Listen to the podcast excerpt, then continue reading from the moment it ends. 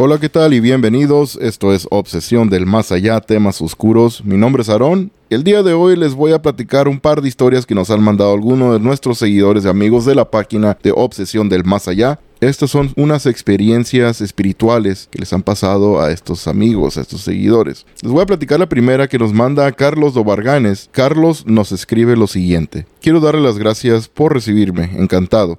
Ese es un tema controversial, pero quiero decirles que para mí entender mi poca experiencia, hay algo más que la muerte. Se han preguntado cómo es el ciclo de nacimiento, cómo es posible que un alma reencarna en un nacido y el alma del fallecido se desprende y vaya a un espacio en espera de su turno, a incorporarse a la vida de nuevo. Este mundo es espiritual basado en causa y efecto y no hay nada independiente. Todo se comunica, se relaciona. Yo tengo dos experiencias. Una estoy en el dentista y me pusieron una anestesia y me fui del aire todo el mundo empezó a correr y yo bajé por un túnel oscuro y cuando pasaba habían manos, brazos a los lados. Parecía un saludo pero al final empecé a ver una luz que se hacía más intensa cuando me acercaba. Entonces vi una persona de un blanco y amarillo vestido que me decía con las manos que retrocediera, que viara y así fue cuando desperté. Tenía a mi esposa al dentista, los ayudantes y una enfermera me tomaron la presión y la tenía bien. Después en otra ocasión, mi hermano falleció en 1974 con 13 años. Y un día me acosté a dormir y de madrugada salí de mi cuerpo y vi desde arriba todas las casas, calles de los alrededores y personas en la calle.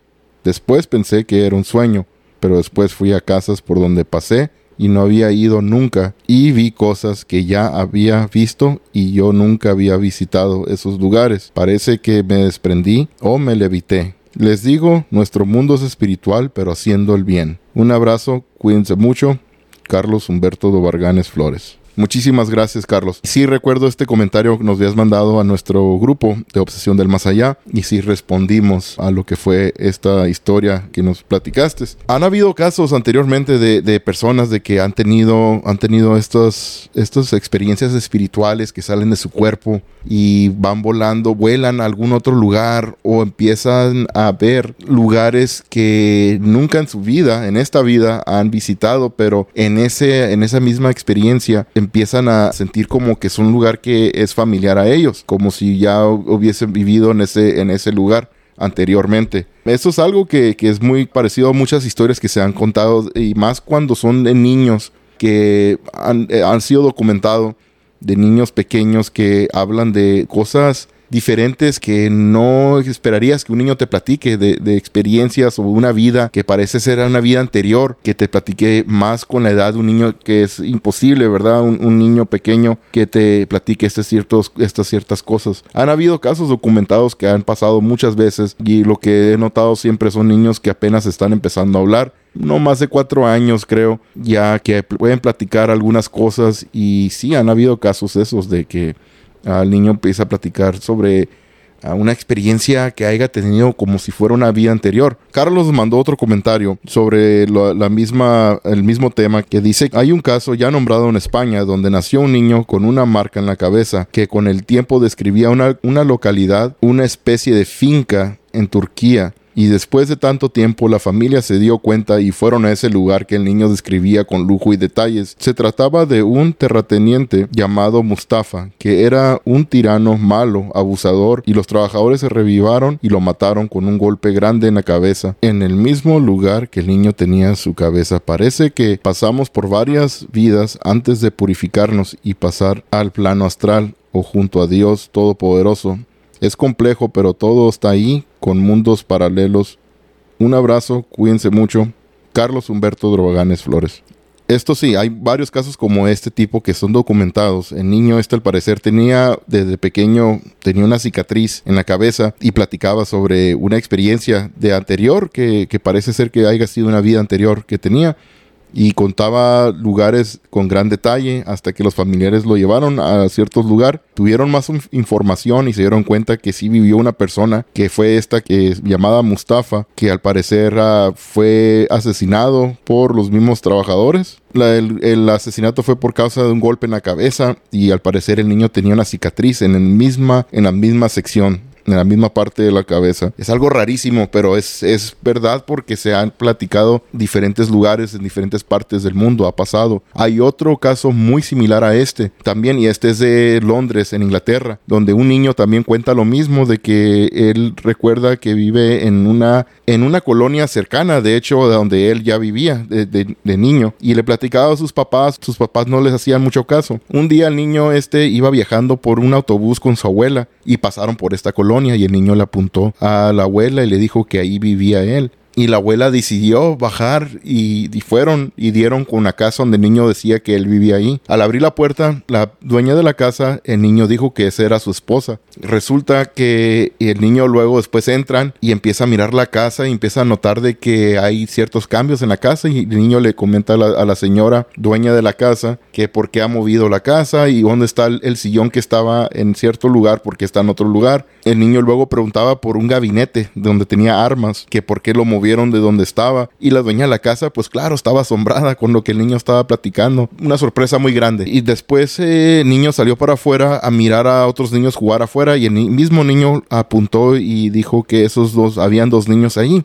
Él, él nombró que dijo que eran sus hijos. Así que esto, pues todos estaban obviamente asombrados por, por, lo que el niño estaba platicando. Al parecer el esposo de la, de la señora esta era un maestro en vida y al parecer fue asesinado de un balazo en la cabeza. El niño este tenía también una cicatriz en la cabeza.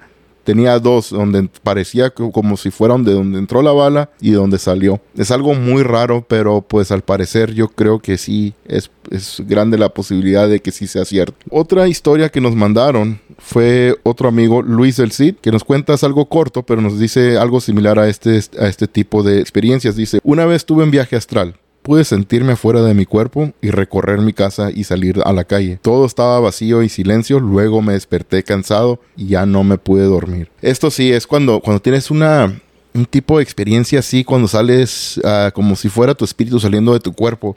Es casi igual como cuando estás meditando, que te estás en un estado de relajamiento y lo que es la cortinita delgada, lo que es lo, tu vida, lo que es el estrés, la familia, trabajo, todo. Esto es, un, es una capita muy delgadita a cruzar al otro, al otro mundo, que es el mundo astral, el mundo espiritual. Así que muchas veces esto lo puedes lograr cuando estás en un estado de meditación, que, es, que te requiere relajamiento. Y cuando estás dormido, obviamente, especialmente me imagino cuando estás más cansado todavía y te duermes, tu cuerpo llega a ese punto de relajamiento que piensas que puedes estar soñando, pero quizás sea que no. Puede ser que sí sea de que tu cuerpo entre ese estado de meditación y tu espíritu empiece a levitar y salga de tu cuerpo. Yo creo que es una gran posibilidad esa. Muy buena historia. Muchísimas gracias, Luis. También Graciela Martínez nos escribió la siguiente.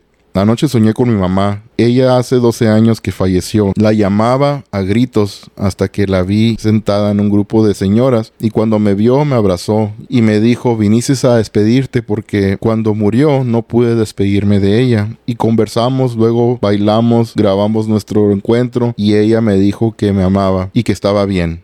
Luego me dijo, tenés que irte. Me acompañó por las puertas, pero las otras mujeres no la dejaron salir del patio. Me dijeron, vete, pero ella se queda con nosotros. Desperté llorando y feliz por volver a conversar con mi mamá.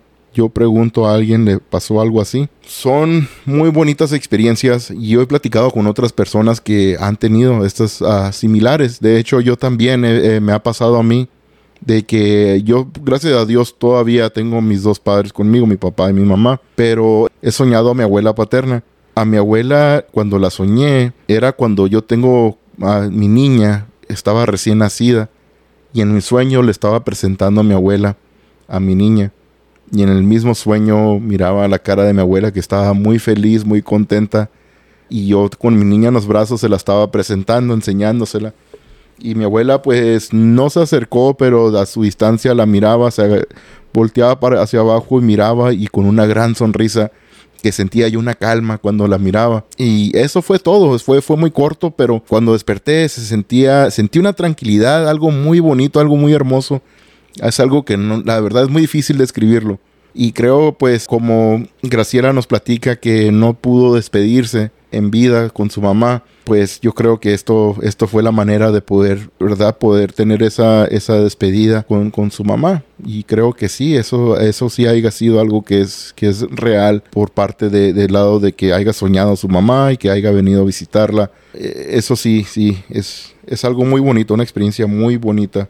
Eso es todo por hoy. Muchísimas gracias por habernos acompañado y agradecemos a todas las personas que nos han mandado sus historias. Estaremos leyendo las demás. No crean que estamos olvidándonos de ustedes. Claro que no. Muchísimas gracias. Síganos mandando más historias de sus experiencias y las estaremos compartiendo aquí en nuestro podcast. Muchísimas gracias. Recuerden que nos pueden seguir en redes sociales bajo el nombre de Obsesión del Más Allá en Facebook, Instagram y TikTok, bajo el nombre de Obsesión del Más Allá sin censura en YouTube y bajo el nombre de Obsesión del Más Allá tema oscuros para el podcast, donde nos pueden descargar en las plataformas más populares del podcast. Muchísimas gracias, pásenla bien y nos escucharemos pronto.